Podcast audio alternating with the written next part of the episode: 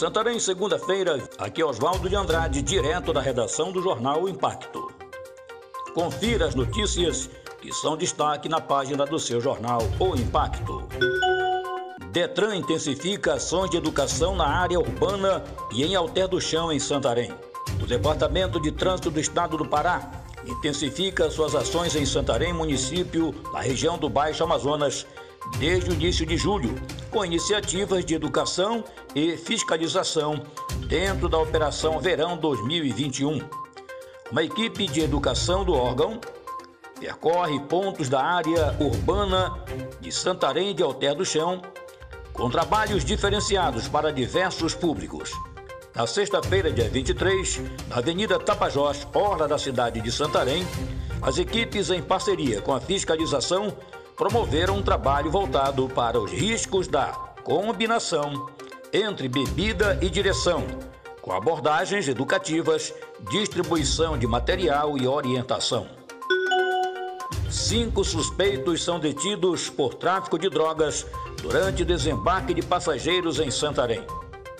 Na tarde do último domingo, dia 25, a Guarda Portuária da Companhia Docas do Pará, CDP, apresentou na 16ª Seccional de Polícia Civil cinco pessoas que estariam supostamente envolvidas no crime de tráfico de drogas destinadas durante o desembarque de passageiros e de uma embarcação que vinha do Amazonas até o município de Santarém. De acordo com informações preliminares, dois envolvidos foram identificados fazendo o transporte do material na embarcação e mais três pessoas receberiam as drogas em Santarém. Dentre essas, duas menores de idade. Urópolis aparece em ranking de municípios sem crimes letais violentos no Pará. O Centro de Inteligência da Polícia Militar divulgou o ranking dos municípios do estado que estão há mais dias sem registro de crimes violentos letais intencionais. Os números evidenciam os avanços e resultados das ações que a PM vem realizando em prol da segurança pública no interior do estado do Pará. Na região do Tapajós, o município de Rurópolis aparece em quarto lugar, sem o registro de CVLI desde o dia 25 de agosto do ano passado.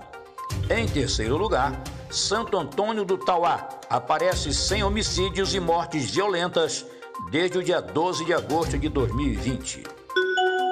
Entregador de lanchonete assaltado por indivíduos com faca no bairro Aeroporto Velho.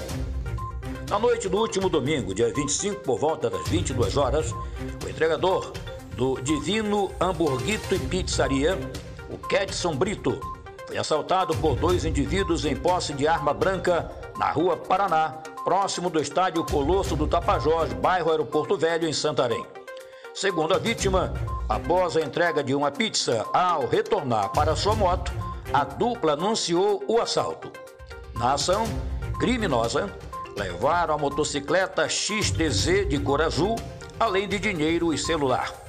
Ketson fez a denúncia e a Polícia Militar recebeu as informações via Núcleo Integrado de Operações NIOP e, de acordo com o cabo Vanderly, os elementos foram localizados no bairro Maicá, na Avenida Cruaúna, próximo à Escola Haroldo Veloso.